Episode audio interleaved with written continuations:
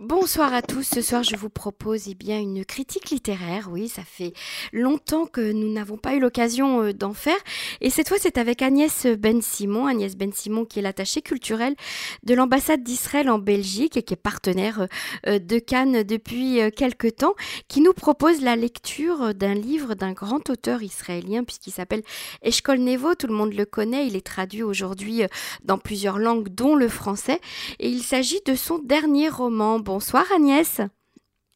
Oui, bonsoir Emmanuel, merci de m'interviewer pour ma première interview sur Cannes, mais la dernière interview pour Eshkol Nevo, moi, c'est le titre de son dernier roman. Absolument, alors c'est un roman qui parle d'interview justement, c'est pour cela aussi que nous l'avons euh, choisi ensemble parce que c'est le vif de notre euh, sujet.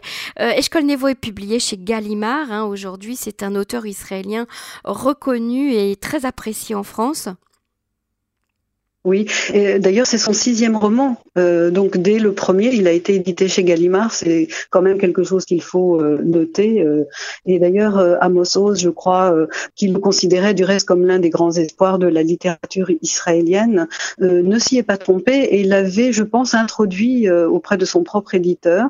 Et on assiste en fait à une montée en puissance de l'écriture, je trouve, de Eshkol Devo, et qu'il n'a pas démenti, disons le, le ressenti et euh, la vision d'Amos Oz, euh, surtout dans les deux derniers romans, celui dont nous allons parler, la dernière interview, mais également le précédent qui s'intitule Trois étages, euh, qui est absolument remarquable et j'invite les auditeurs aussi à se le procurer et à le lire si ce n'est déjà fait, et au point que ce roman va être adapté au cinéma, et tenez-vous bien, par Nanni Moretti, qui n'est quand même pas un débutant dans le cinéma, et qui intéressé c'est absolument fabuleux. D'ailleurs, c'est très rare que des euh, auteurs israéliens, les romans des auteurs israéliens soient adaptés à l'écran. Il y en a quelques-uns, bien sûr, mais euh, Nani Moretti est une grande signature hein, du, du 7e art et franchement, euh, c'est formidable. D'ailleurs, on attend aussi, euh, petit scoop peut-être, un cheval entre dans un bar de Grossman va être également porté à, l'écran.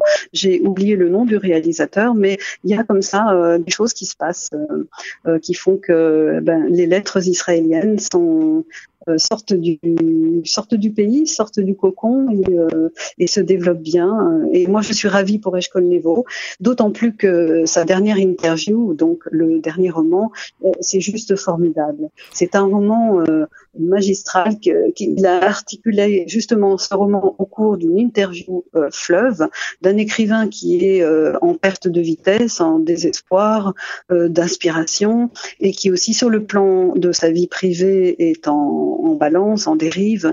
Et euh, grâce à cette euh, interview euh, fleuve, il va finalement revivre sa vie, y réfléchir et peut-être se retrouver. Voilà. Alors c'est original quand même d'avoir choisi. c'est quand même original d'avoir choisi ce thème de, de l'interview pour l'écriture d'un roman.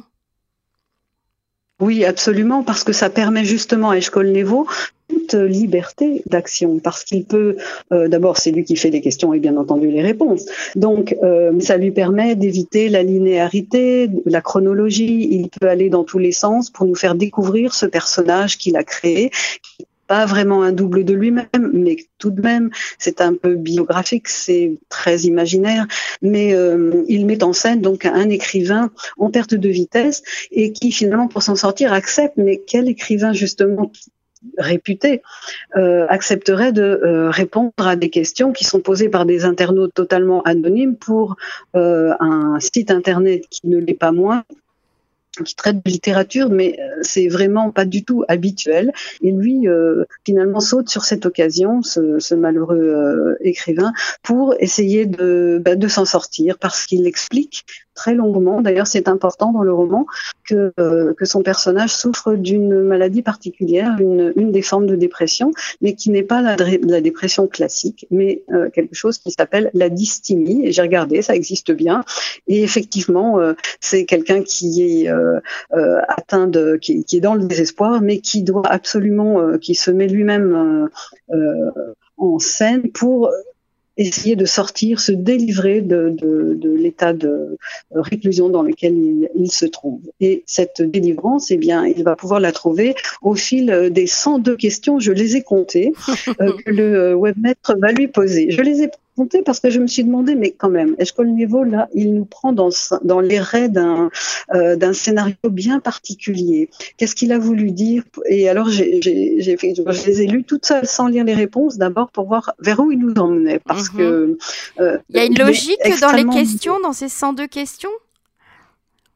Euh, il y a une logique interne absolument, et c'est surtout, j'ai trouvé euh, qu'en réalité, il s'est très certainement inspiré de sa propre expérience. Vous savez, il a, il a évidemment présenté ses romans euh, euh partout, qu'il s'agisse de que ce soit devant des lycéens en Israël, mais aussi dans le monde entier.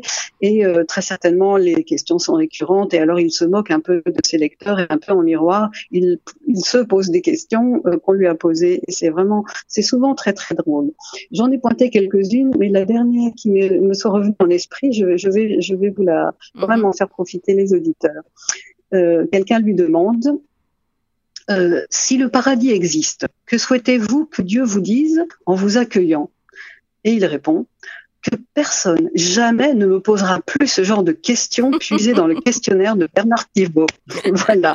Donc il y a beaucoup d'humour, beaucoup de dérision, mais c'est subtil. C'est jamais, jamais, jamais très très lourd. En effet, c'est. Oui, j'allais vous dire, on, fait référence un petit peu au questionnaire de Proust et puis au questionnaire de, de Bernard Pivot, euh, euh c'est qui sont les bases en fait hein, des, des questions d'interview. Aujourd'hui, c'est devenu un modèle.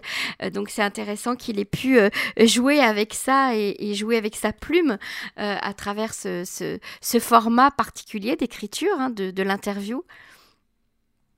Oui, alors ce qui est intéressant, c'est qu'il ne faut pas oublier qu'on est à l'ère des fake news. Ces questions sont posées par Internet, donc on ne sait jamais très bien si on est dans la vérité, dans la réalité, dans le mensonge, dans la fiction, et quelle est la part de l'un et de l'autre. Et alors là, euh, Levo est passé vraiment euh, maître d'œuvre dans cette catégorie parce que euh, il est euh, il est très déconcertant et il en fait essaye de montrer à quel point son personnage s'est piégé lui-même mhm. dans un un, comportement, une posture où il est en permanence en train de raconter des histoires. C'est-à-dire que c'est devenu sa première nature. La personne a presque disparu. Il est tout le temps dans cette sorte de euh, représentation. Et ça lui joue des tours. Et c'est aussi la raison pour laquelle il se retrouve euh, dans sa vie privée euh, de plus en plus en perte de vitesse, sa femme qui le connaît par cœur se lasse de cette attitude parce qu'elle connaît déjà euh, la manière dont ça va se passer, les questions, les réponses, et euh, elle n'en peut plus. On sent qu'elle s'éloigne de lui, lui-même s'en rend compte. Également, il a perdu euh, aussi le, lien avec sa fille aînée parce qu'il l'a trahi. il s'est permis d'emprunter une des quelque chose qu'elle avait vécu dans sa propre vie personnelle, même s'il l'a transposé, il n'imaginait pas que sa fille pouvait euh, lire son roman et se retrouver dedans. Oh et elle en veut terriblement de cette. Mhm. Euh, oui, elle, c'est comme un vol. Il lui a volé quelque chose, il lui a pas demandé sa permission et elle est furieuse. Donc elle décide de quitter la maison. Elle veut plus rien avoir à faire avec lui et elle part en internat et on sent très bien que euh, euh, la maman et donc l'épouse soutient l'attitude de sa fille mmh, et la mmh. partage en fait. Mmh. Donc, euh, avec faut faire attention avant d'accepter une interview. Hein. Absolument, exactement. Voilà. Et donc, il est pris, lui, effectivement, dans sa vie au piège, mais il y a quand même une prise de conscience. C'est ça que je voudrais dire, c'est que euh, il n'est pas simplement euh, euh, prisonnier. Il va s'en sortir. C'est en ce sens qu'il est dysthymique, puisqu'il le veut, il y tient. il réalise, il prend conscience de ses travers, de ses défauts. Il prend conscience du fait qu'il n'arrive plus à écrire. Et il se pose des questions sur l'écriture en se demandant justement, mais est-ce que c'est la chose la plus importante dans ma vie une fois qu'on a dit tout ça? Est-ce que je dois me rester toujours de côté, écrire et euh, passer à côté finalement de ce qui se passe autour de moi dans ma propre famille. Il s'interroge sur ces, ces, points très très importants pour euh, pour un écrivain. Et là, je voudrais euh, ouvrir une petite parenthèse sur Eshkol-Nevo en tant que personne et pas mhm. uniquement euh, là dans ce roman, l'auteur de ce roman.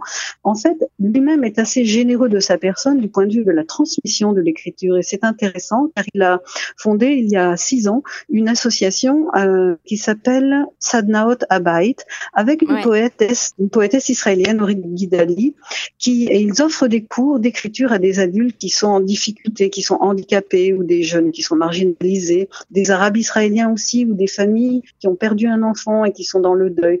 Donc je trouve que cet engagement est un peu une réponse à ce qui n'est pas dit là dans le roman, mais pour lui très certainement l'écriture peut influencer la société, en tout cas faire du bien dans l'entourage et que c'est quelque chose qui est indispensable en tous les cas euh, à lui-même. Voilà. Et donc, euh, je crois que ce, roman dont j'ai parlé, la dernière interview est, très très riche. C'est une structure remarquable.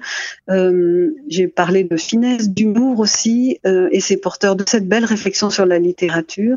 Il y a également un hommage qu'il porte aux, aux, écrivains israéliens, ceux du passé, et aussi les contemporains. Et euh, c'est, on est donc donc dans une atmosphère très israélienne, mais en même temps, il dépasse, je crois, les frontières. Alors, ce roman a déjà été repéré comme l'un des romans étrangers qui devrait être nominé pour l'un des prix euh, littéraires de la rentrée en France. En tous les cas, je lui souhaite parce qu'il le mérite, mais ça, on verra bien entendu après. En tous les cas, j'espère que les auditeurs auront envie d'en savoir plus et d'ouvrir euh, cette interview, de la découvrir et euh, voilà, de, partager leur, leur mais tout à fait. On a déjà envie de lire ce livre grâce à vous, Agnès Ben Simon.